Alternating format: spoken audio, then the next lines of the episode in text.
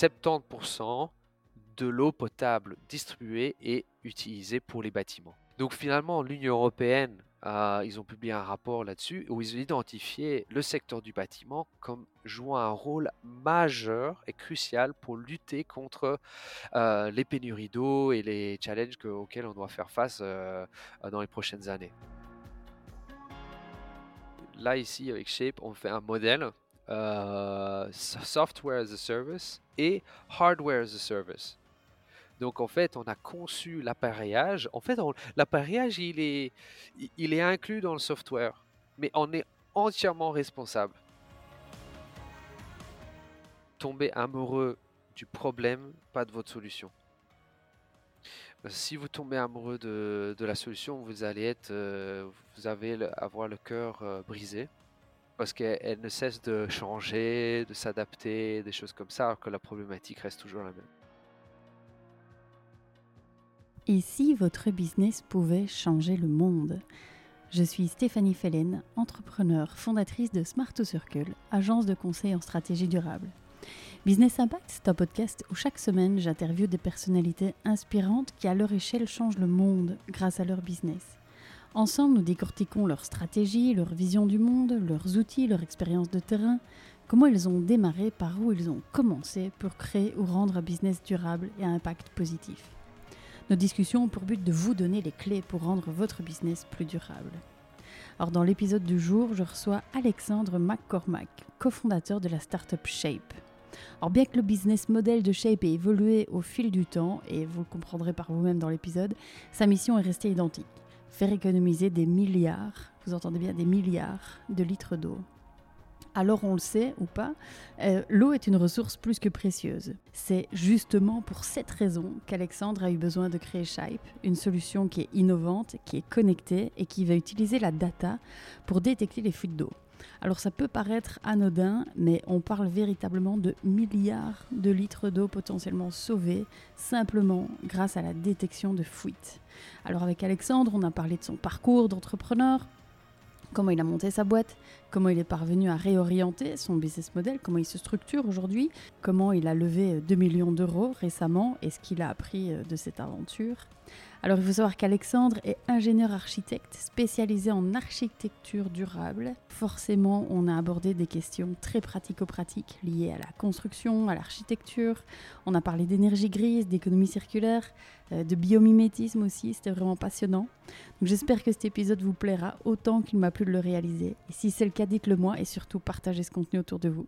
Je vous laisse découvrir notre conversation. Très bonne écoute. Donc Alex, euh, bienvenue dans le podcast Business Impact et merci beaucoup d'avoir accepté mon invitation. Euh, je suis très heureuse de t'avoir aujourd'hui dans le podcast. Alors Alex, euh, une première question.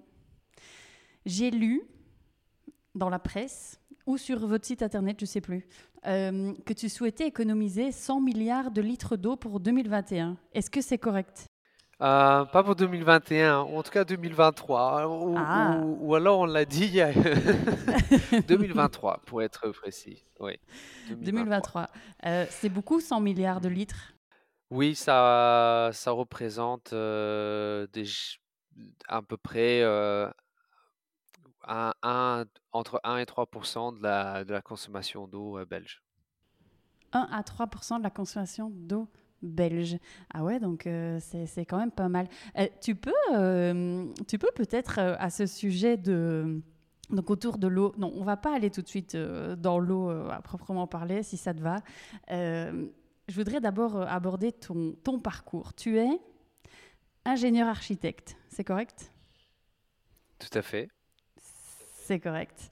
Avec, j'ai lu aussi une spécialité, une spécialisation, pardon, dans tout ce qu'on appelle euh, smart building et architecture durable. Euh, est-ce que tu peux euh, un petit peu m'expliquer ton parcours et ce qui t'a amené à étudier ce smart building et ce, cette notion d'architecture durable? Oui, bien entendu. Alors, ingénieur architecte, c'est une formation qui est plutôt récente, on va dire, dans le monde académique, puisqu'il s'agit de, de regrouper à la fois les notions de l'ingénieur et les notions de de l'architecture. Parce qu'en fait, véritablement, il y a une communication un peu difficile entre les deux métiers. Ah oui, parce qu'en fait, d'un côté, l'architecte, il est dans une conception, une phase de conception, il ne maîtrise pas forcément la partie technique du, projet, et à la fois, il y a l'ingénieur qui ne comprend pas tout à fait les choix de l'architecte. Et donc, sachant que les technicités du bâtiment deviennent de plus en plus compliquées, bah, cette formation a été créée pour finalement créer un, discours commun. Et donc, moi, je me suis vraiment spécialisé dans tout ce qui était effectivement architecture durable, conception du bâtiment durable. j'ai donc ça allait de l'optimisation énergétique, de comment est-ce qu'on finalement pouvait optimiser la ventilation dans un bâtiment. Et finalement, j'ai fait un mémoire d'études sur lequel un article scientifique a été publié qui était sur les constructions en terre crue. Alors, c'est vraiment Ah! étrange, mais ça impliquait en fait de revoir les normes de construction avec un nouveau type de matériaux où c'est vraiment passionnant. Je pourrais en parler pendant très longtemps, Je mais t'en prie, on est là pour ça. mais mais voilà. Et d'ailleurs, je fais, je peux faire un, un, petit appel à, à, mes amis de BC Materials qui ont lancé leur entreprise sur, sur ça en question. Que j'ai très envie d'inviter dans le podcast d'ailleurs, je te coupe, mais si tu as leur contact que tu peux me rencarder, j'aimerais beaucoup les inviter aussi sur ah le bah, podcast. Avec grand plaisir. Et parce que c'est vraiment intéressant. En fait, de quoi il s'agit? Il s'agit de compacter la terre par couches successives dans un coffrage. Donc, c'est la partie pour tenir. En fait, généralement, quand on fait couler du béton, on le fait couler dans un coffrage. On attend que ça durcit, puis on enlève le coffrage. Bah, ici, c'est on, fait couler des couches successives de, terre et on le compacte à l'aide d'une machine et en fait, c'est aussi dur, parfois, si pas plus dur que la brique. Et alors, ça ne nécessite pas de béton, donc qui est très fort, qui a beaucoup d'émissions CO2, par exemple, qui nécessite d'aller chercher du sable, qui est en fait de plus en plus rare, très consommateur d'eau, etc. Et donc, ça permet de véritablement réduire l'empreinte environnementale du bâtiment. Donc, j'ai pris vraiment une connaissance là-dedans. D'ailleurs, pour un peu te, te faire parler en fait de, de cette notion de, d'énergie grise dans le bâtiment. Donc en fait, l'énergie grise, c'est l'énergie qu'on emploie pour fabriquer quelque chose. Et après, il y a bien entendu l'énergie qu'on connaît, qui est l'énergie qu'on utilise pour faire fonctionner quelque chose. Donc dans le bâtiment, on fonctionne avec du chauffage, les luminaires, etc. Mais en fait, il y a aussi de l'énergie qui est utilisée pour le construire. Et donc, ça faisait partie de cette étude. Et d'ailleurs, j'ai même, j'ai même participé un peu à, à revoir le règlement du bâtiment par rapport aux normes environnementaux aujourd'hui.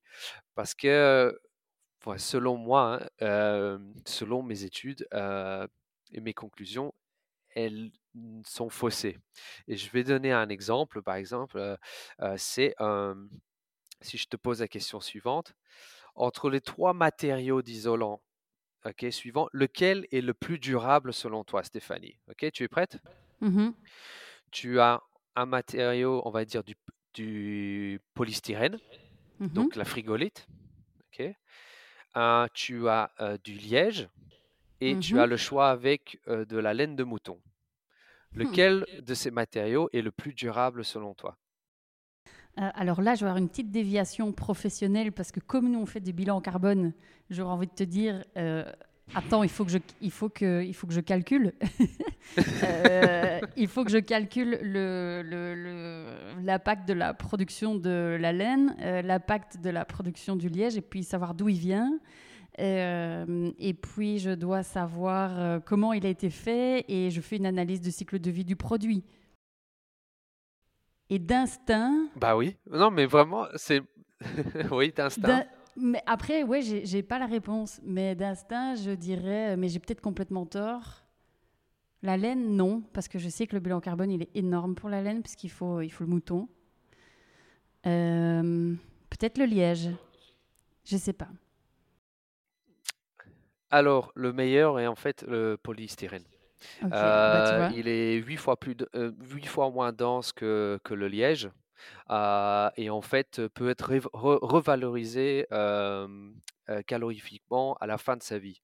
en fait, au lieu de brûler finalement le pétrole dans, dans la voiture, vous utilisez le pétrole pour isoler le bâtiment, puis après, vous pouvez le revaloriser pour finalement faire, faire de l'énergie. le liège demande des monocultures, demande énormément d'eau, demande des pesticides, etc. Et la laine de mouton, bien entendu, il faut, il faut, il faut bien entendu faire grandir le mouton et c'est extrêmement énergivore puisque évidemment là aussi il faut raser des, forêts, il faut des antibiotiques et des choses comme ça. Donc c'est des mmh choses vraiment contre-intuitives et dans le secteur du bâtiment, ce n'est pas quelque chose dont on prend en compte aujourd'hui en fait. Et, qu'est-ce qui, qu'est-ce qui, enfin on va, on va y revenir après, hein, mais euh, qu'est-ce qui t'a amené, toi, euh, sur, sur, cette thématique? Déjà, est-ce que tu, faisais partie de ces euh, petits garçons qui dessinent des maisons et tu t'es dit, tu t'es toujours dit, moi, un jour, je serai architecte? Et, et, puis un jour, tu t'es dit, en plus d'être architecte, je, vais faire, je vais aller plus loin que ça? T'as toujours voulu ou ça s'est passé comment?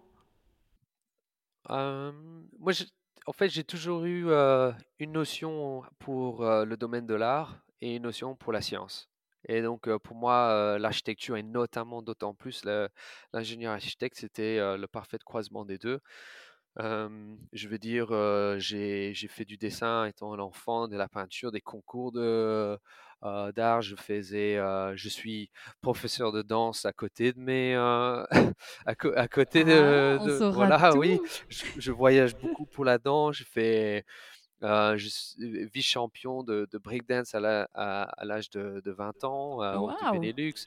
Donc voilà, c'est toujours l'aspect artistique, ça a toujours fait, fait, partie de moi et en même temps, c'était plutôt dans les, dans les sciences dans lesquelles j'excellais le plus, on va dire, dans mes études. Donc du coup, ça a fait un parfait mix. L'architecture et ingénieur architecte, c'est vraiment euh, comme tu l'expliques en tout cas, c'est le parfait mix des deux disciplines. Mhm. Tout à fait. Euh, à, quel moment, après on reviendra sur la performance et cette énergie grise hein, dans l'architecture, parce que c'est vraiment quelque chose de super intéressant et, je pense qu'il y a très peu de personnes qui, qui, sont conscientes de ça. je voudrais juste peut-être revenir à un moment charnière, je pense, dans ta carrière, c'est ce moment où tu décides de, devenir entrepreneur et de créer Shape. Euh, ça, s'est passé euh, comment? Est-ce que, euh, première question, est-ce que tu as toujours eu cette âme d'entrepreneur en toi? Est-ce que tu savais que tu allais entreprendre? Et à quel moment dans ta carrière ça s'est, ça s'est construit? Parce que Shape est assez jeune, hein, si je ne me trompe, c'est trois ans. Ça fait trois ans que vous existez, c'est ça? Ça fait trois ans que cela existe. Ça fait quand même depuis 2016 où vraiment je, euh, j'ai commencé déjà à faire l'étude de marché, euh, à me renseigner pour euh, comment devenir, en fait, comment lancer son entreprise, parce que c'est, on a beau avoir des idées, la, prochaine étape, c'est comment est-ce qu'on se lance, en fait. donc moi, je pense que j'ai un schéma assez classique de l'entrepreneur, parce que finalement, je viens d'un d'une famille ou en tout cas d'un père qui a été entrepreneur toute sa vie. Donc je crois que ça, casse un peu le mythe de l'entrepreneuriat et donc ça nous permet un peu de se lancer plus facilement dedans sans, trop de crainte. alors que pour avoir connu d'autres entrepreneurs ou cofondateurs qui ne sont pas issus de, ce milieu, ben, oui, il y a des craintes tout de suite en fait. Ouais, voilà. Donc, quand, quand, quand je me suis lancé dans Shape, j'ai eu mon frère qui avait déjà lancé son entreprise également. et donc, oui, je pense que j'avais toujours cette notion de dire un jour je le ferai également. Maintenant, je me suis toujours dit, oui, je le ferai vers 35 ans. Mais en fait, je l'ai fait, j'ai commencé à le faire vers 27. Voilà. Ouais, voilà. Pourquoi Euh, attendre, hein? Oui, c'est ça. Donc, c'était tout à fait un hasard. Euh, donc, euh, pour continuer un peu juste mon parcours et puis comme ça, je pourrais arriver au lancement euh, Ouais. de Shape en question. C'est euh, donc après mes études, j'ai fait de l'R&D dans un dans un bureau d'architecture où là, c'était une toute autre chose. C'était sur la ventilation hybride et ça, ce serait pour une autre entreprise plus tard dans ma vie. Après, j'ai fait, de la gestion énergétique en fait, pour les bâtiments de la ville de Bruxelles et dans ce cas-là, j'avais affaire du côté public qui était assez intéressant. Donc voilà, il faut y a y a un côté politique, de certaines choses, heu, c'est un grand paquebot, donc quand on veut changer des choses, c'est plus lent et moi, j'ai eu affaire à des collègues qui, qui très chouette et qui était passionné en fait. Et donc, euh, on a, on a, pu présenter des, ré- des résultats de l'ordre d'une réduction de- des consommations énergétiques dans l'ensemble des bâtiments de Bruxelles de 30%. Et en fait, c'était tout à fait par hasard que j'avais découvert que euh, les, en fait, les fuites d'eau étaient responsables d'à peu près entre 30 et 40% des consommations dans les bâtiments de la ville de Bruxelles. Et 30 à 30 à 40%. 40%, plutôt 40%. Donc 40% de l'eau consommée dans ces bâtiments, c'était à cause des fuites. Et les fuites d'eau, quand je parle des fuites d'eau, ce sont les sanitaires qui coulent en permanence, ce sont des tuyauteries euh, qui ont explosé, qui sont cachées depuis longtemps, euh, ce sont des, euh, des adoucisseurs ou des, des chauffages qui fonctionnent mal et qui consomment de l'eau en permanence alors qu'ils ne devraient pas. Et après, et donc c'était vraiment une, grande investigation à ce niveau-là. Et j'ai commencé à un peu regarder qu'est-ce qu'il existait comme solution pour pouvoir y remédier, bien entendu. Et, finalement, les solutions étaient compliquées, chères, et j'étais moi-même face à certains défis avec cette position de responsable énergie dans, dans ce paquebot où je voulais lancer des projets en interne, mais c'était, ce n'était pas toujours évident. Et donc, c'était vraiment par frustration, je me suis dit, mais c'est pas possible, je vais, je veux y faire quelque chose, mais je n'y arriverai pas en étant, en restant dans cette position. Et donc, j'ai dit, si je veux changer quelque chose, il faut que je lance mon entreprise. Voilà. Et voilà. Tu es parti du vrai problème pour créer ta solution. Et comment euh, tu t'es dit, est-ce que tu as trouvé directement, euh, tu t'es dit, OK, ça c'est un gros problème, euh, j'ai directement la solution, je sais comment faire? Oui, parce que en fait, je voyais, je voyais déjà comment, comment certaines, certaines solutions fonctionnaient, et donc je voyais que c'était faisable. Je voyais que c'était possible, mais il y avait moyen de faire bien, bien mieux, et de qui était, qui allait être beaucoup plus accessible. Et donc, la première chose que j'ai fait, c'est j'ai regardé sur un peu sur internet, qu'est-ce qui se faisait déjà? Qu'est-ce que est-ce qu'il y a des gens qui faisaient des choses dans leur garage, comme ça? Mais en fait, c'est fou parce que, il faut savoir que dans la technologie, ça ne sert pas forcément à inventer quelque chose de nouveau, mais c'est l'innovation part du principe, c'est c'est, trouver la manière qui fait que on peut améliorer les choses. On n'a pas besoin de recréer ou de réinventer les choses, mais c'est vraiment, on peut utiliser une technologie et l'appliquer ailleurs et puis tout d'un coup, ça devient beaucoup plus relevant économiquement, et j'ai discuté avec plusieurs entrepreneurs comme ça, certains même dans le, dans la chimie où ils ont dit: «Bah, j'ai a c'est ça, c'était une molécule qui s'appliquait à là et moi je l'ai appliquée au monde médical et finalement, heu, maintenant j'arrive à faire en sorte que des gens ils, euh, récupèrent euh, deux fois plus vite euh, après une opération, etc. Et tu fais ah oui.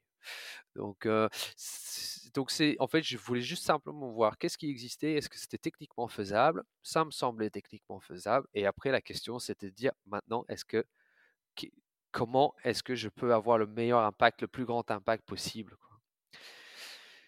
Et, et là, c'était plus difficile. Pourquoi? Euh, parce que, euh, en fait, le, on est dans cette, euh, cette, cette feuille blanche et j'étais face à une problématique qui, aujourd'hui, je le sais, maintenant, qui touche un tiers du parc immobilier. Donc, il y a un tiers des bâtiments qui ont des fuites en permanence, des fuites d'eau. Et ça représente entre 10 et 60% de la consommation d'eau d'un organisme qui gère plusieurs bâtiments.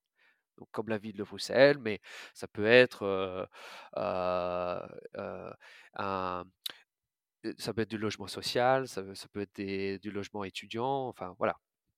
Et donc, comme j'étais face à cette énorme problématique qui touche autant les habitations que le non résidentiel, c'était de savoir, ok, mais qui doit être mon interlocuteur?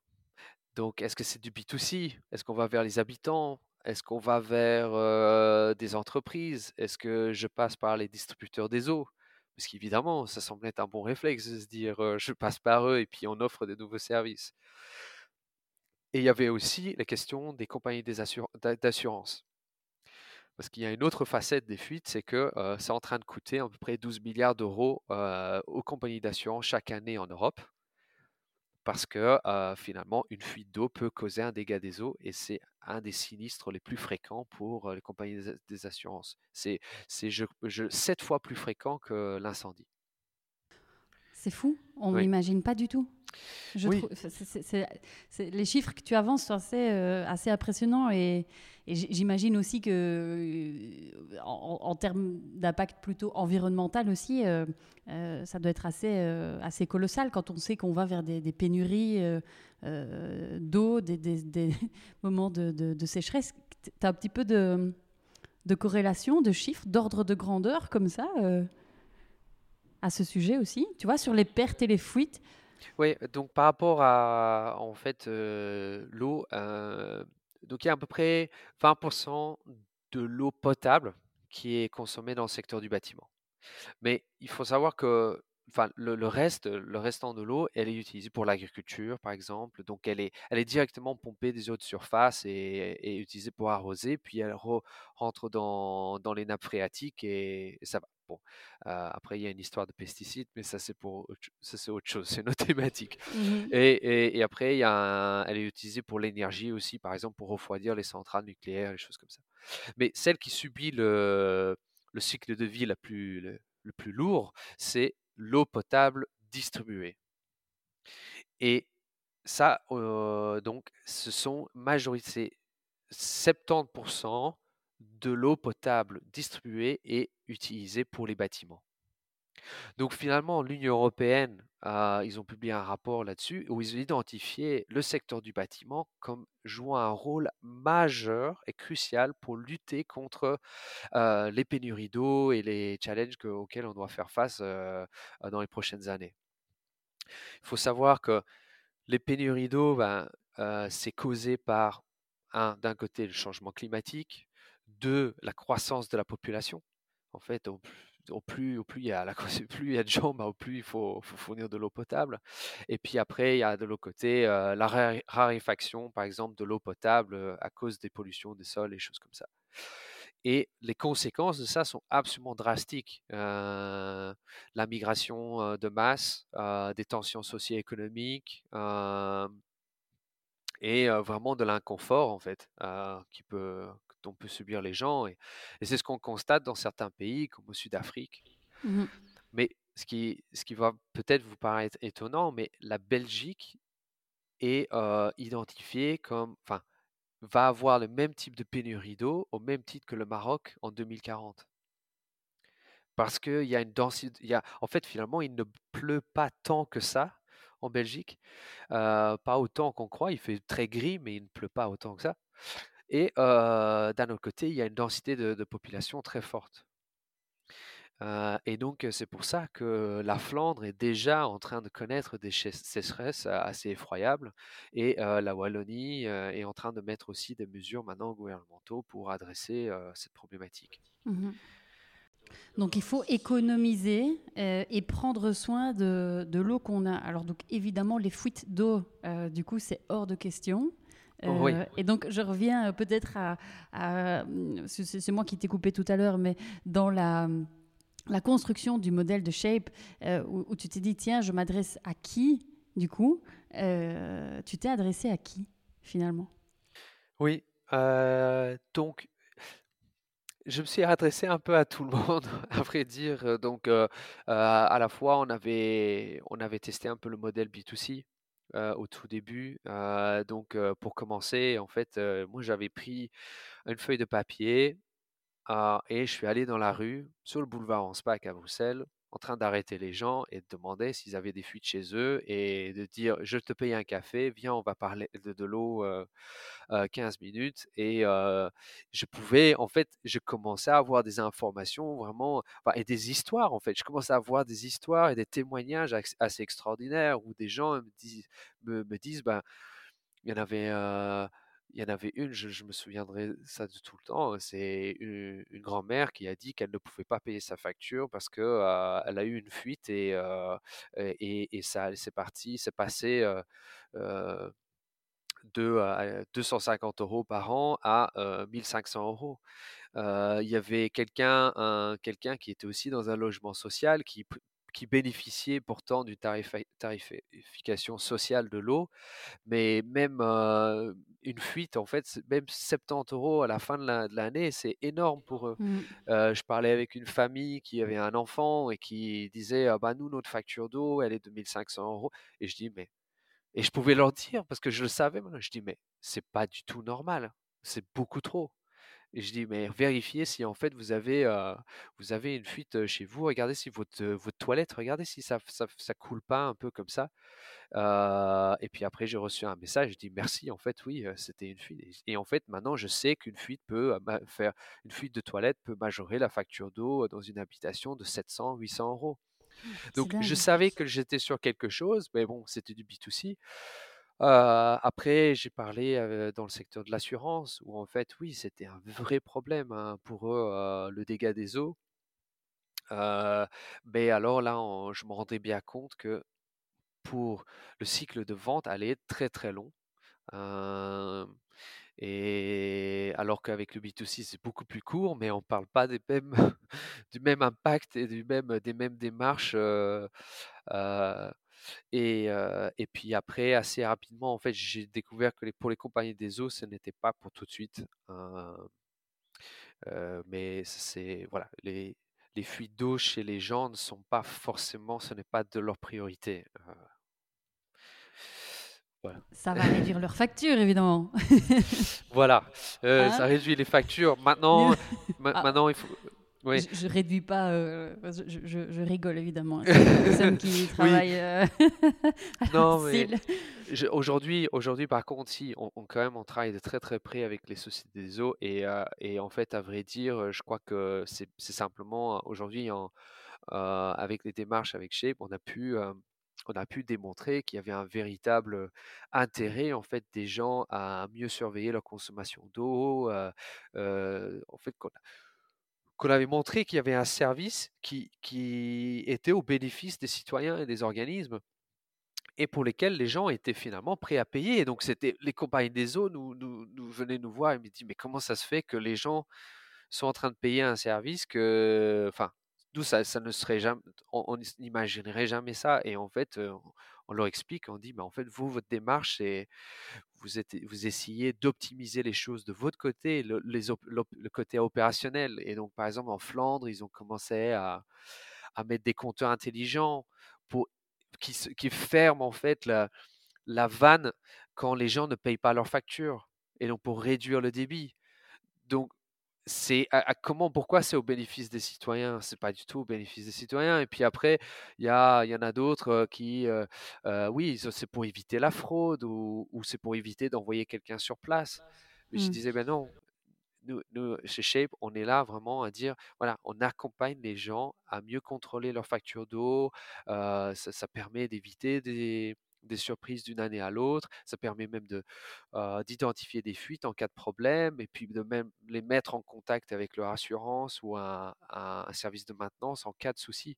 Donc voilà, c'est, c'est, c'est comme maintenant, et je pense que les sociétés des eaux, ils commencent à comprendre et c'est pourquoi de plus en plus on, travaille avec eux et, et, ça se passe bien. Et ils le disent, ils le disent finalement, non, ça a vraiment du sens parce que nous, avant tout, on est d'abord un service public. Mmh et, il y en a qui m'ont même dit, moi je trouve que ça ne devrait pas être Shape qui porte ce projet, mais la Société des eaux. Et ça, en fait, ça me fait plaisir parce que ça veut dire j'ai tapé dans la fourmilière et je commence à faire bouger les choses. Clairement. Et du coup, peut-être, parce qu'on ne l'a pas encore abordé, hein, on parle beaucoup de shape depuis le début, peut-être juste préciser, du coup, donc tu, tu, tu, es amené à créer, à créer shape en 2000, 2017 euh, mm, mm, mm, Oui. Correct. Euh, alors concrètement, Shape, euh, pour que les, auditeurs et les auditrices comprennent, c'est quoi? À part concrètement, on fait comment pour détecter une fuite d'eau avec ta solution? Alors si, si, si toi demain, Stéphanie, tu veux voir s'il y a une fuite d'eau dans ta maison, hmm. il suffit simplement de te lever en plein milieu de la nuit à 3 heures du matin, quand il n'y a personne qui consomme de l'eau et tu regardes si ton compteur d'eau tourne. Ben, en fait, il faut imaginer que Shape fait ça, mais 24 heures sur 24, 7 jours sur 7, 350, sur 365 fois l'an. Voilà. Donc, comment est-ce qu'on va le faire? C'est qu'on va placer un, un, capteur sur le compteur d'eau qui va lire en fait en temps réel ses consommations, on va les transférer sur, Internet, hein, tout simplement, sur le cloud, comme on dit. Et il va y avoir un algorithme qui tourne et qui va identifier quand est-ce qu'en en fait, finalement, il y a de la consommation normale et quelles sont les périodes d'inoccupation ou ce que je veux dire d'inactivité dans le bâtiment où il n'y a personne qui consomme de l'eau. Et à ce moment-là, on va pouvoir assez rapidement diagnostiquer, OK, là, il y a 20% de consommation, 20% de, fuite, de, la consommation d'eau est attribuée à une fuite dans ce bâtiment, ou là, il y a une fuite de 600 litres par heure et ça dure depuis déjà 8 jours, etc. etc. Donc, et, la démarche est de pouvoir, surtout en fait pour un gestionnaire immobilier qui gère plusieurs dizaines, voire centaines de bâtiments à la fois, on va pouvoir leur dire, voilà les bâtiments auxquels vous devez envoyer un service d'entretien et, et, ça va être immédiatement rentabilisé. Ok, c'est très clair.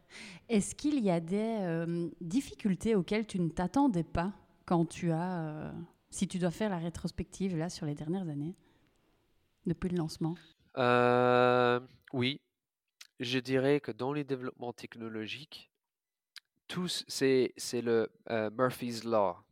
Euh, la loi de Murphy, qui veut dire euh, euh, bah, tout ce qui est tout ce qui peut tout ce qui est de mal qui peut se passer va, se passer en fait.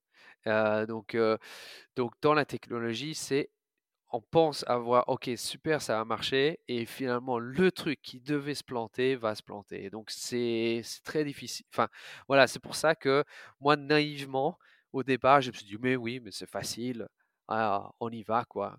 Et puis, en fait, non, c'est quand même long. il faut faire plein d'optimisations, passer d'un prototype à un produit, c'est encore toute une autre aventure. et, je pense que la, chance est, est, venue de ce côté-là aussi chez Shape, parce qu'on est tombé pile poil à un moment donné où il y avait de nouvelles technologies qui étaient à disposition et donc on pouvait en profiter. Donc ça, c'était ça c'était vraiment bien. auquel je m'attendais pas non plus. oui, alors là, il y en a une auquel je m'attendais pas du tout. Quand j'ai commencé Shape, la première chose que je me suis dit, je ne vais jamais faire la partie commerciale ne va je ne non no way. no way. Euh, je, déteste ça je déteste mettre un prix sur les choses ce n'est pas du tout euh, moi j'avais cette idée qu'un commercial était un shark euh, avec le costard et tout et le vendeur de voitures. Voilà oui c'est ça qui est là pour t'arnaquer quoi. Et et alors c'était lors d'un workshop un avec le Green Lab, en fait, qui était un accélérateur supporté par la région de Bruxelles. il y avait un workshop sales. Et, je me suis dit, non, mais je ne vais même pas venir à ce truc parce que j'aime pas ça. Mais bon, c'était obligatoire dans le cadre du, projet. Donc, je suis là. Et c'est une femme qui rentre. donc déjà, je m'attendais, enfin voilà, vendeur de, la, de voiture. Et je ah tiens. Et elle commence par, qu'est-ce que la vente? Et tout le monde donnait le même type d'a priori que moi. Et finalement, elle, elle m'a complètement changé mon paradigme. Elle m'a dit, en fait, non, simplement, c'est que vous cherchez à aider les gens. Et elle dit, c'est simple. Les gens, ils ont un problème et vous, vous cherchez à résoudre ce problème. Et depuis lors, c'est quelque chose que j'utilise pour, même pour lors de mes entretiens et des choses comme ça avec un commercial et vraiment les tester. Et effectivement, après avoir lu des bouquins, de la formation, etc., des podcasts, des heures et des heures, et j'étais, j'ai, j'ai, pris plaisir en fait. parce que je peux écouter les gens et leur poser les bonnes questions et leur dire, OK, vraiment, ça peut être la conclusion. On peut dire, écoutez, je, ce n'est pas nous qui, je ne vais pas pouvoir vous aider vous, mais tenez, est-ce que vous avez vu ceci ou cela et les orienter. Peut-être un jour, il va se souvenir de moi en disant, ah ouais, c'était sympa, mais j'ai peut-être quelqu'un d'autre. Bon, c'était pas pour nous, mais tiens, j'ai un ami, ça, ça intéresse. Donc, même si on, voilà, c'est rien forcé du tout. Et de l'autre côté, quand quand il y a un véritable problème, il y a un vrai match, c'est génial, quoi. Les gens sont absolument ravis. Donc, Et du coup, aujourd'hui, c'est toi qui vends? On va dire, je suis le responsable marketing et sales en fait dans le ah bah, dans l'équipe. Comme quoi ouais. ouais. oui, oui. Et, du coup, ouais, tu parles d'équipe. Vous êtes combien donc aujourd'hui? Alors, j'ai deux cofondateurs, deux associés. Oui. un qui est COO, Mmh qui est MBA et à la fois il, a, il est spécialisé dans ce qui est analyse de data. et le CTO qui lui est tout ce qui est spécialisé en IoT, donc en électronique. Et après, pour le restant de l'équipe, donc en tout, tout et pour tout, nous sommes 12 employés. Ah bah quand même, après trois ans, du coup, ça m'amène ça m'amène à la structuration de l'entreprise euh, euh, et peut-être on, revient du coup sur euh, là le, changement de paradigme en fait que vous avez fait, je pense donc récemment en allant vers du pur B2B. si je ne me trompe. et puis surtout, et, et, avant tout, vous avez clôturé il n'y a pas longtemps une levée de fonds de 2 millions d'euros, si c'est correct. Euh, alors 2 millions d'euros euh, pour une start-up, euh, si je peux dire start-up, j'aime pas trop moi le mot start-up, pour une entreprise, c'est un peu galvaudé je trouve. Mais 2 millions d'euros, c'est sympa quand même en Belgique. Bravo, ça s'est passé comment? Oui, non, c'est très chouette, on est, on est ravis et en plus on a eu beaucoup de chance parce que finalement, les, investisseurs qui sont derrière nous, il y en a un qui vient de Benelux, à Mavi Capital, et l'autre qui, euh, qui vient d'Allemagne, Signa Group. Et les deux sont euh, des investisseurs dans des technologies de propriété, enfin, pour, les, pour les immeubles. Euh, voilà, et donc c'est ce qu'on appelle PropTech, Property Technologies. Et donc, et, et on a eu un peu ce luxe de pouvoir choisir en fait. Et, et, donc ça, c'était vraiment agréable. Maintenant, je ne dis pas que c'était des plus faciles. C'est le, la levée de fonds, pour moi, c'est l'expérience la plus inconfortable sur toute tout l'histoire de Shape. donc ça arrivé en deux, trois fois et franchement, c'était les pires moments. Voilà. Euh, je, le dis comme ça parce que, ouais, je peux dire, je, peux raconter la première fois euh, où, j'étais devant une assemblée de, Business Angels et alors on a une peur bleue parce que c'est la première fois où on pitch en fait vraiment son projet devant autant de gens et tu dis, mais ces gens, ils ont vu. Euh, tout type d'entrepreneurs qui sont passés et, et on a ce, on, a vraiment se sentir petit et, et je me souviens après avoir pitché, il y en a un qui a dit je n'investirai jamais en toi. et alors ça fait c'est dur. Oui, ça fait vraiment très mal. bon après il m'a dit il m'a dit c'est parce que tu n'es pas assez ambitieux. Et ok, donc j'étais bon. Mais voilà, ou un autre, un autre fois, un autre investisseur, on se pointe, on est là, on encore une fois, c'est stressant, on est, on est convié, et puis en fait, on pitch et la personne est là sur son GSM à ne pas écouter pendant tout. Donc, enfin voilà, il y a des. Après, il y a des bonnes expériences et il y a des mauvaises, hein, mais je raconte les, les pires parce que. Mmh non, mais je, écoute, je comprends, je, suis passée par là aussi et c'est franchement pas mes meilleurs souvenirs du tout. Mmh. Du tout. Mais, mais voilà, c'est un mal nécessaire, euh, j'ai envie de dire. Et après, c'est vrai qu'il y, y en a qui ont la chance de pouvoir bootstrapper. Nous, on avait quand même un composant électronique et le composant software qui nécessitait pas mal d'R&D on ne pouvait pas vendre comme ça sans, sans, avoir forcément le produit, même si on a, on a essayé de, le faire. mais, mais voilà. Et sinon, concernant ouais, ces dernières levées de fonds, là, l'objectif, donc c'est, c'est, on arrive à un point assez tournant de Shape où on a validé notre marché, on a validé le produit, on a le product market fit, mmh et maintenant c'est, et on a validé également les canaux de, de distribution de vente, et donc maintenant c'est, on passe, on accélère le tout. Mmh et donc, c'est cette phase-là. Donc, on choisit, on se concentre, on fait un focus et maintenant, on, on accélère. Et c'est, c'est le, je pense, un des moments les plus fun jusqu'à présent.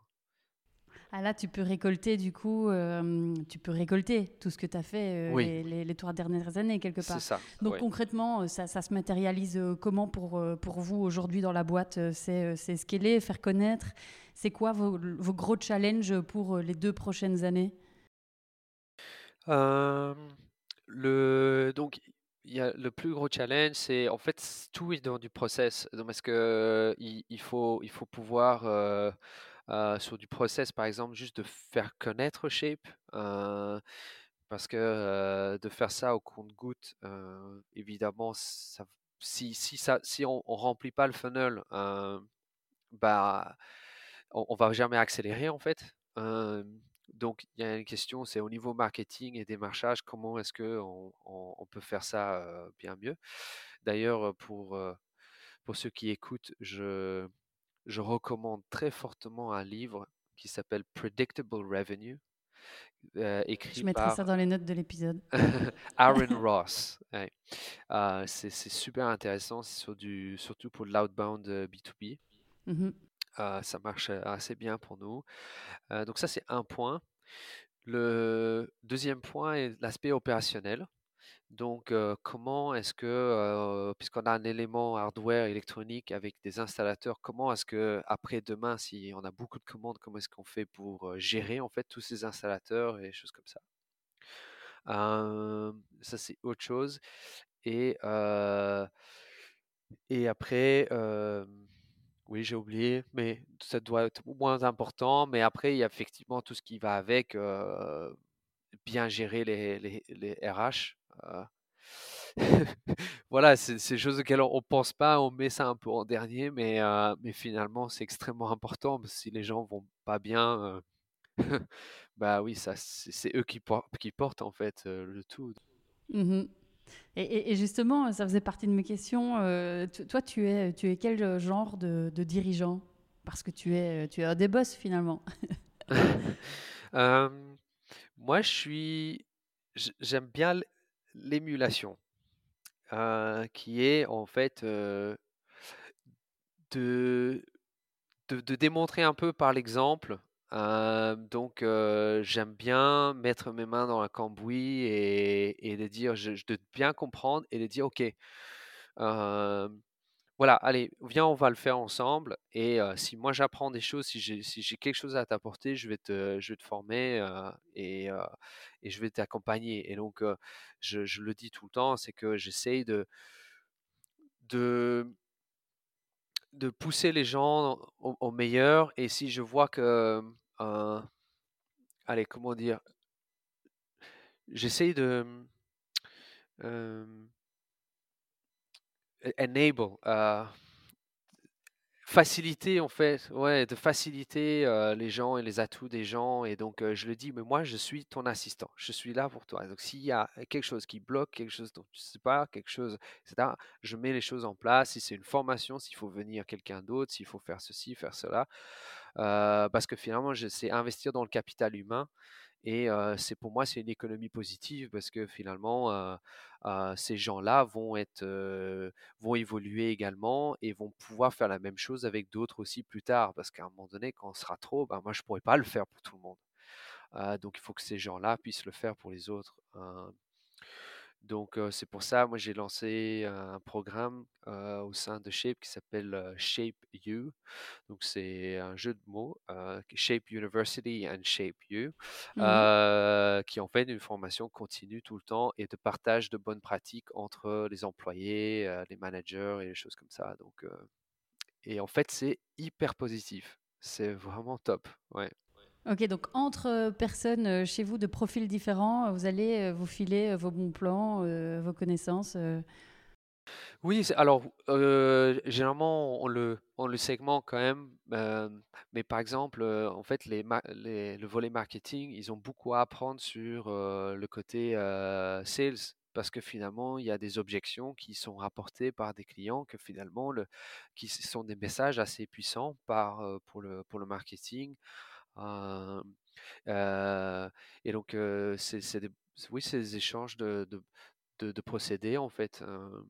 alors, bon, c'est vrai que je, on va pas apprendre forcément à, faire aux développeurs de faire du marketing, mais c'est ouais, mais c'est quand même ça reste quand même utile. Et, du coup, peut-être, parce qu'on n'a pas précisé ce point tout à l'heure dans votre revirement de, de business model. Donc aujourd'hui, c'est pur B2B, c'est correct? Oui. Et dans un secteur en particulier, on ne sait jamais s'il y a des personnes euh, qui nous écoutent euh, et qui sont dans ce secteur-là. Euh. alors, il y, a un secteur, c'est tout ce qui est gestion de bâtiments. Donc vraiment au sens large. Donc ça peut aller des communes, des hôpitaux, de logements sociaux, de logements étudiants jusqu'à la, gestion aussi, enfin, la même chose, mais plutôt en, dans le secteur privé. donc des gestionnaires real estate, des choses comme ça. Ah oui, maisons de repos, peut-être, voilà, ce genre de des complexes immobiliers, peut-être aussi. Oui, c'est mmh. ça. Oui. et après, il y a un, autre domaine, on, on, est quand même pas mal, on travaille pas mal de compagnies d'assurance parce que finalement, ça leur aide à proposer un service supplémentaire à, à leurs clients. ou même, on a déjà le cas, ça aide les gens à, avoir une assurance, notamment dans, les, dans, les, dans certains immeubles vétus multirésidentiels, où ils se retrouvent éjectés par leur assurance parce qu'il y a tellement de, dégâts des eaux. et d'un autre côté, bah, c'est ce que je disais tout à l'heure, finalement, aujourd'hui, on est, on est assez actif avec les compagnies des eaux aussi, Mmh pour essayer de d'enrichir en fait leur service auprès du, du citoyen et de des organismes. Et donc là, en l'occurrence, on fait du B2B2C en plus de faire du B2B et du B2B2B. Ok. Alors Alex, ça te va, j'aimerais revenir un petit peu sur le sujet de la, j'allais dire de l'agriculture, de l'architecture, de l'architecture durable. Est-ce que D'après toi, euh, comment devrait évoluer le secteur de l'architecture, de la construction euh, dans les prochaines années pour pouvoir euh, en fait s'adresser de manière intelligente à les défis qu'on vit aujourd'hui? euh, Vaste sujet. et peut-être aussi repréciser, parce que tout à l'heure, on n'a pas approfondi, et, moi je trouve que c'est vraiment un sujet absolument passionnant, c'est de, de, lier et de bien comprendre c'est quoi cette énergie grise quand on construit un bâtiment, euh, et quelle proportion ça a aussi peut-être, euh, tu vois, par rapport à... Parce qu'on parle toujours, comme tu disais, dans les bâtiments, on va te parler directement d'efficacité énergétique, mais on va pas te parler de tout le béton qu'on a dû couler pour fabriquer ta maison, quoi. C'est ça oui, alors, en fait, moi, je suis adopteur de du ce que j'appelle le low tech. Mmh le low tech, en fait, finalement, c'est la la manière, et ça s'applique autant aux bâtiments existants qu'à la construction neuve, qui est en fait de trouver la, le, point optimum entre les, ressources technologiques dans le bâtiment et finalement qu'est-ce qui, qu'est-ce qui va générer un résultat positif. Donc, pour, pour, donner un exemple concret, et, même si ça parle de, l'efficacité énergétique, en fait, le, dans, dans, les constructions existantes, la première chose à faire, enfin, selon les standards, hein, si on regarde le standard européen, selon les standards Bruxelles, la première chose à faire, c'est, on isole le bâtiment, puis deux, c'est on optimise les, les, systèmes de chauffage, par exemple, et puis trois, on met de l'énergie renouvelable. Mmh Mais en fait, c'est, c'est un peu dans l'autre sens. Ah, c'est d'abord on optimise les systèmes. Et comment est-ce qu'on peut faire? C'est simplement en, en adaptant beaucoup plus le, la consommation aux besoins des gens. Je, m'avance un peu plus loin. Quelque chose de low-tech, il y, a, quelque chose auquel j'imaginais, par exemple, pour, pour de futurs bâtiments.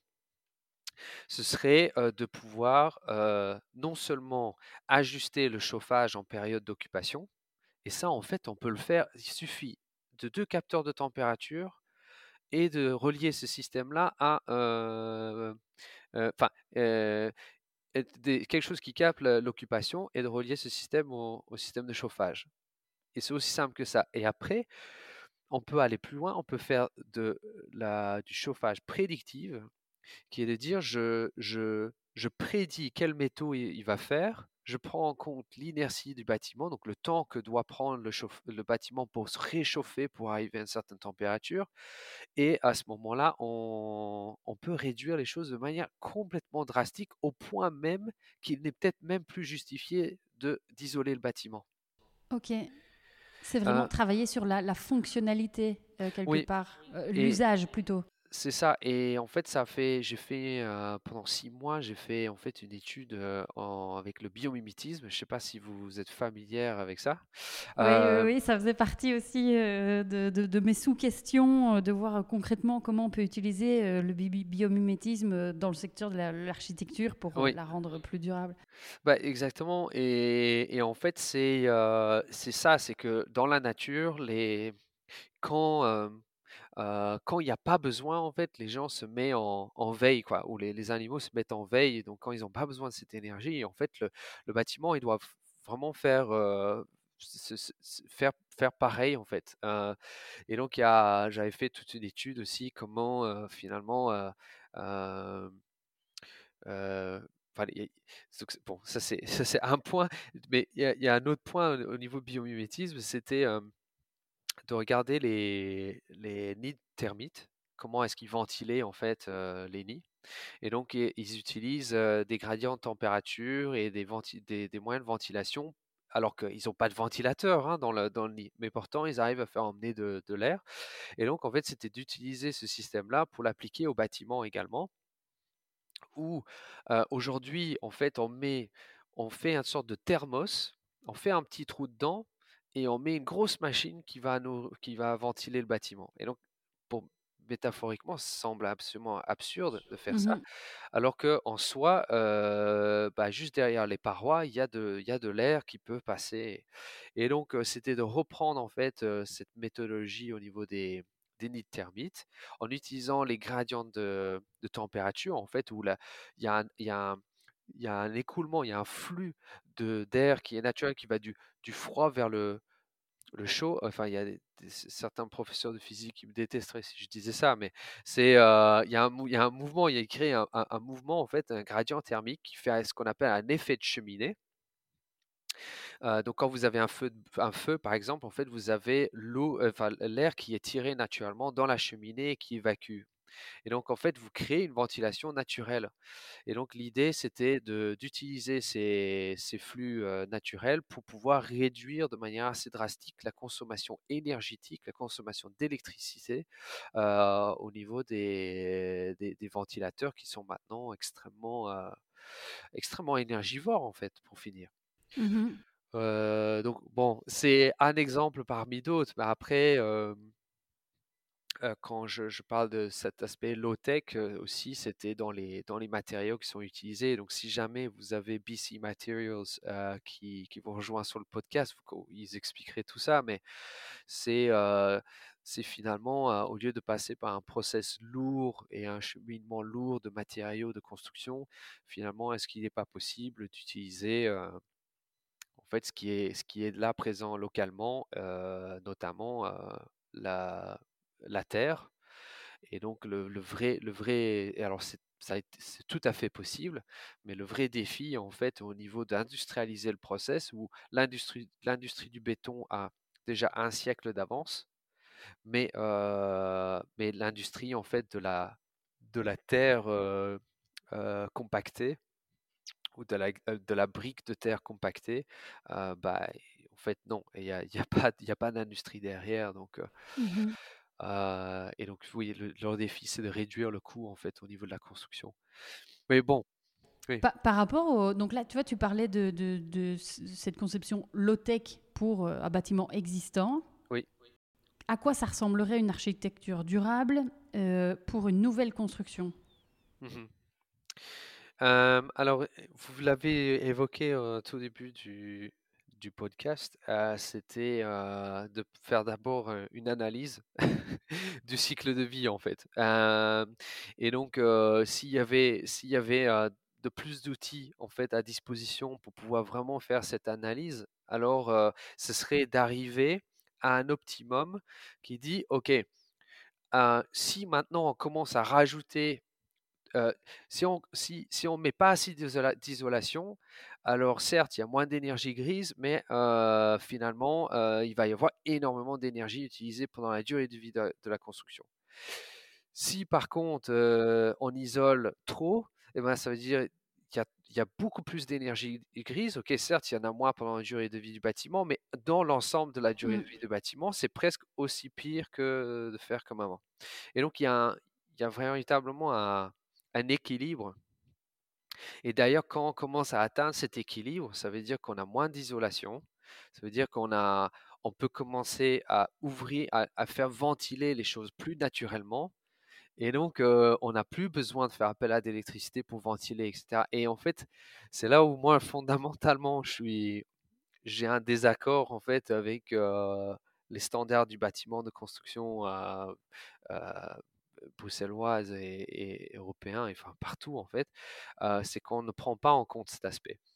Euh, Il y, a- il y a un moment donné, en fait, euh, euh, il y, a, y y un certain équilibre dans la construction. Pourquoi, d'après toi, je te pose la question parce que moi, Oui, je suis en train de faire construire une maison oui, et donc du coup, je, je m'amuse à, à faire le bilan carbone de cette maison, euh, voilà. ok. Euh, enfin, je m'amuse, enfin oui, ça m'amuse. Euh, et j'ai la chance d'avoir un, architecte, euh, s'il m'écoute, euh, il se reconnaîtra, Charles, euh, qui est très sensible à ça aussi. Et donc, on réfléchit beaucoup à. Voilà, on se pose beaucoup de questions sur, euh, sur quels matériaux utiliser, etc.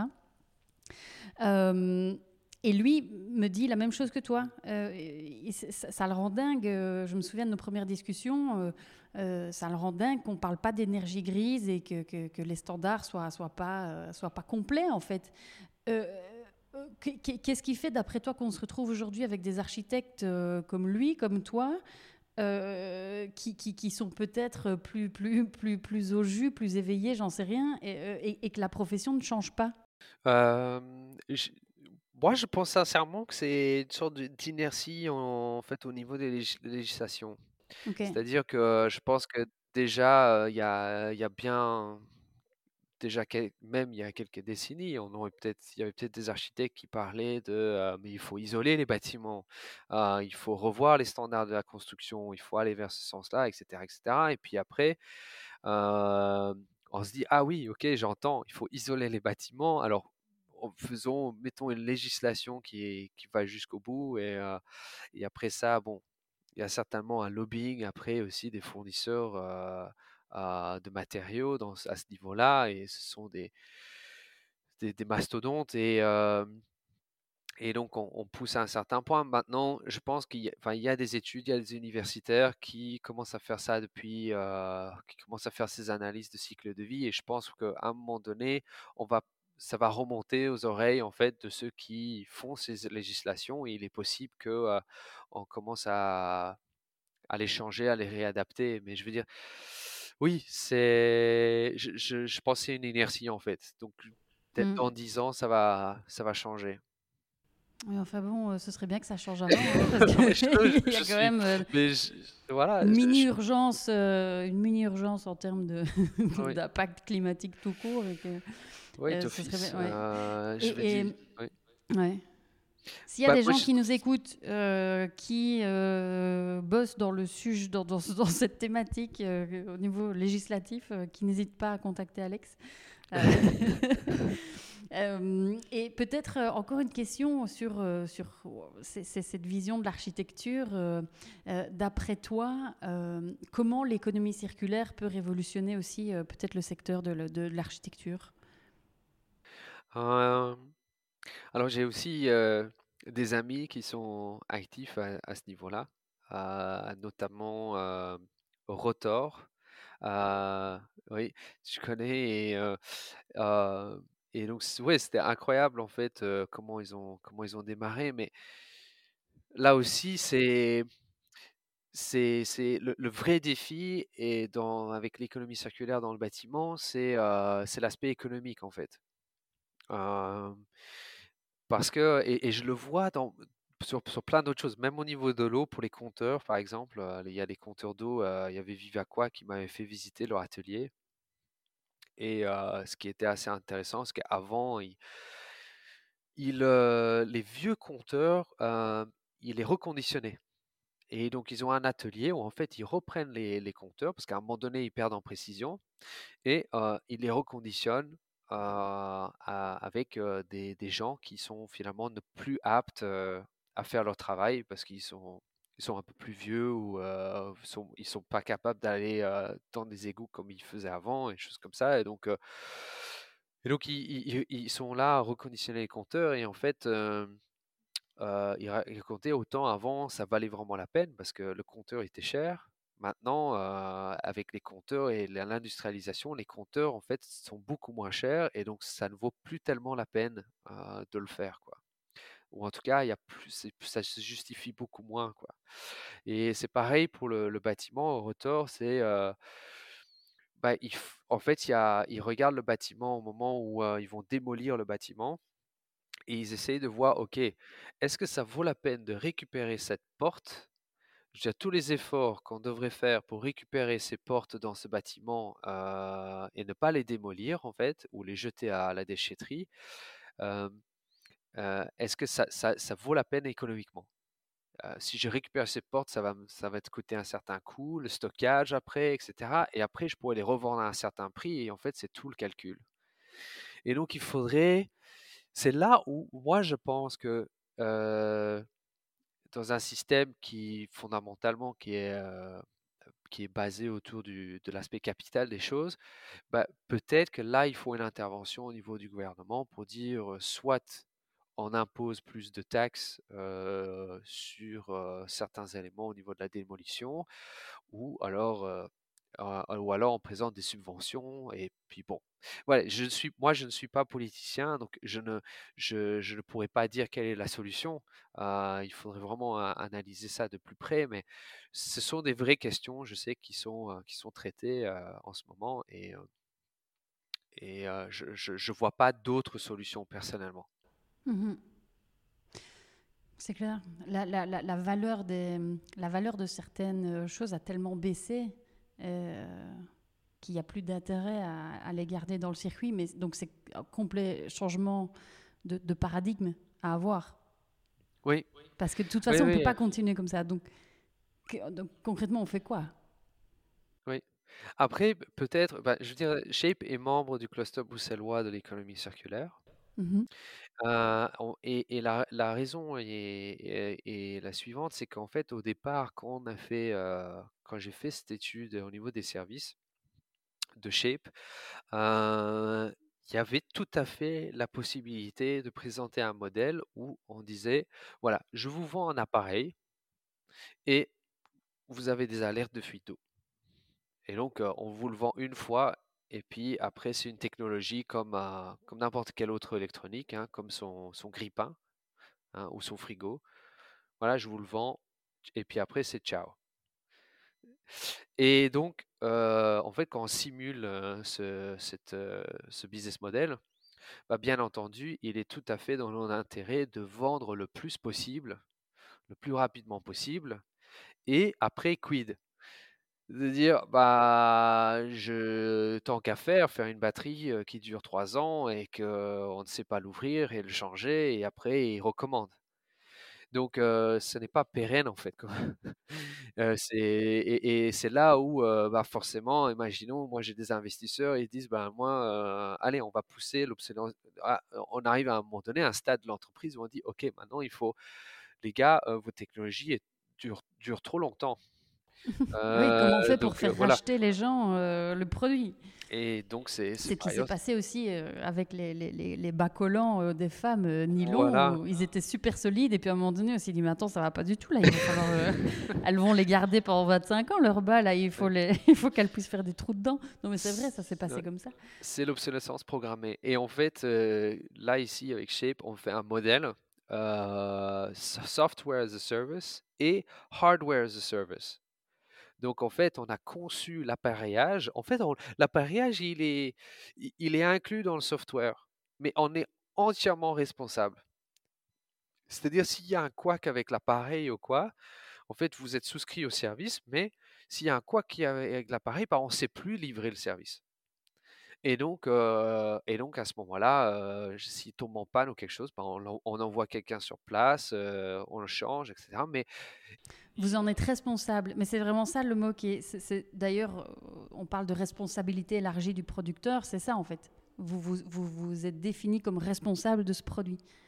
Oui, tout à fait, exactement. Et finalement, et finalement, du coup, c'est génial parce que les gens ne se posent plus, ils se disent pas oui, mais comment, euh, comment est-ce que l'appareil est, et donnez-moi la fiche technique de l'appareil, etc. En fait, mais ils s'en fichent parce qu'ils se disent mais ça c'est leur affaire. Moi, vous, euh, vous, vous, avez un service qui fait que moi, je, je puisse euh, économiser de l'eau et, et comme nous, on est le modèle aussi, est basé sur un, modèle récurrent, ça veut dire il faut qu'on garde nos clients. Et donc, il faut mmh qu'on il faut qu'on délivre un, service de qualité. Et donc, c'est d'autant plus gai, en fait, pour tout le monde, euh, pour Shape et pour les clients. Oui, c'est passionnant. on arrive doucement à la fin de, de, notre interview. Après, moi, je suis OK de parler pendant des heures. Hein. Mais je, je, voudrais te poser encore deux, petites, deux, trois petites questions, si ça te va. comment est-ce que tu comment tu t'inspires en fait, à, vrai dire, et, je parlais avec quelqu'un, un autre entrepreneur hier qui était aussi dans l'eau. Peut-être à l'occasion, c'est encore quelqu'un d'autre qui s'appelle, c'était Bozac, qui sont très actifs dans l'eau, mais plutôt dans la distribution de l'eau potable. et c'est finalement on, apprend, on apprend quelque chose tous les jours quand on est entrepreneur. C'est, on est toujours, on touche un peu à des corps de métier un peu tout, pas tout le temps. moi, je sais, et, parfois on raconte cette histoire avec mes associés ou moi, Zinedine, où les premières fois où on est allé sur, pour faire nos installations chez, dans les bâtiments, bah, parfois, il fallait ouvrir des plaques métalliques, aller dans, on se mettait vraiment les pieds, nos chaussures dans des trucs dégueulasses et on, et on a fait aujourd'hui le travail des installateurs et maintenant on a un respect mais total pour les installateurs. Et puis après, moi je fais le, le travail d'assistant. si je fais le travail d'assistant marketing, en fait, je fais, je sais à quel point les, les tâches sont, sont difficiles et j'essaie de les optimiser pour le rendre plus facile après pour les autres. Euh, que quand, quand maintenant euh, euh, faire, faire affaire à un client qui est content ou pas content ou des choses comme ça et on, voilà, on a cette expérience tous les jours et je crois que finalement, moi, ça me donne plus de respect pour, pour beaucoup d'autres, pour tous ceux qui font ça. et, et, je trouve ça d'autant plus, plus inspirant. Et donc, Ouais, et genre, si j'ai quelqu'un qui rien que me fait un call call, euh, demain, je suis encore, bah, j'ai, je dis, ah, bah, bravo en fait, parce que ça prend, ça prend du courage quoi de faire ça et c'est pas vraiment, c'est pas évident. Et donc, je suis, je, je, voilà, je sais pas, il y a une forme de, je trouve ça inspirant personnellement. Bon, je sais pas si mmh ça répond tout à fait à la question. Ah, si, si, écoute, c'est ta réponse. Alex, si tu avais une baguette magique, tu ferais quoi? Par rapport à puisque je suis dans le sujet, moi, tous les jours, en fait, vis-à-vis de l'eau, je si j'avais moi une baguette magique, je je reverrais un peu les législations autour de la gestion de l'eau dans les bâtiments. Honnêtement, on est nous, on est chaque fois content, de trouver des fuites, chez des gens, chez dans les bâtiments. On est toujours content puisque ça, ça, ça justifie notre existence. Mais à la fois, ça nous empêche quand même pas d'être complètement scandalisé.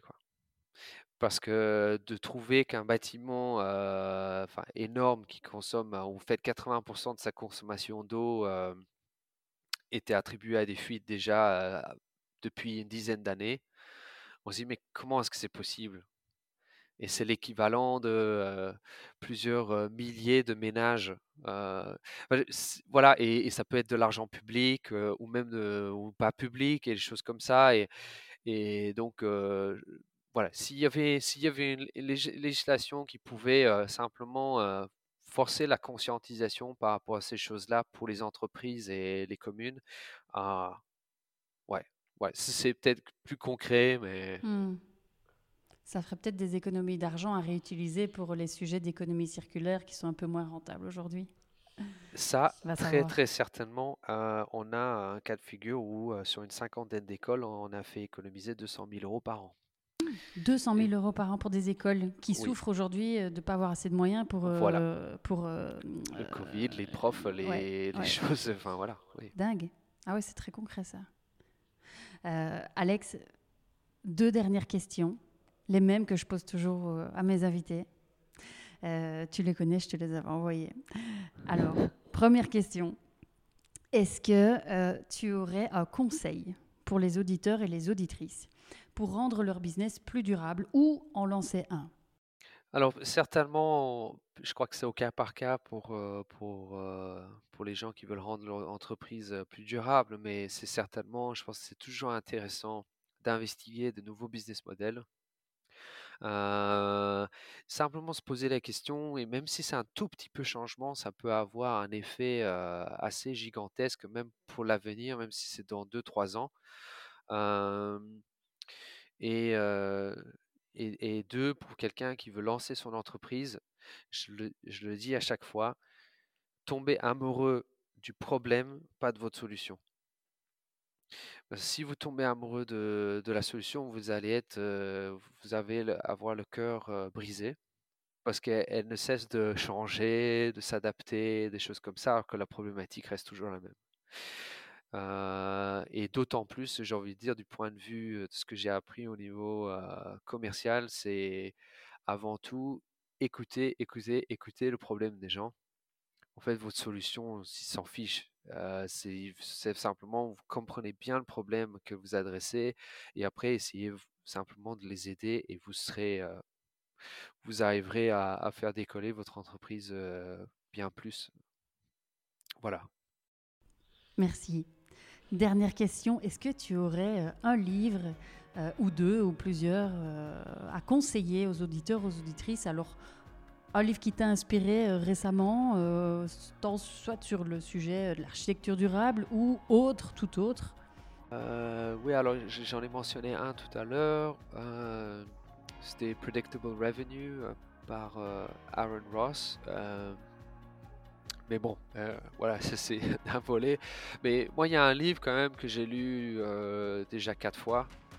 Euh, il y en a certainement d'autres qui, l'ont dit sur, sur ton podcast, mais pourquoi pas de, redire.